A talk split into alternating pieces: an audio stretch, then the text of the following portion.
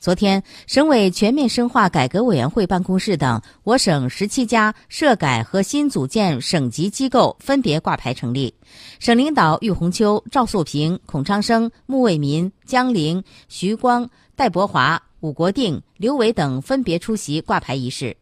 这十七个部门分别是省委全面深化改革委员会办公室、省委全面依法治省委员会办公室、省委国家安全委员会办公室、省委网络安全和信息化委员会办公室、省委外事工作委员会办公室、省委机构编制委员会办公室、省委农村工作领导小组办公室、省委保密委员会办公室。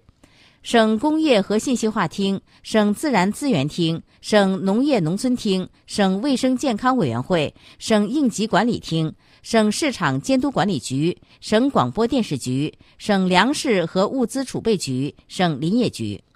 根据中央要求和省委部署，河南省级机构改革将于今年十二月底前基本完成。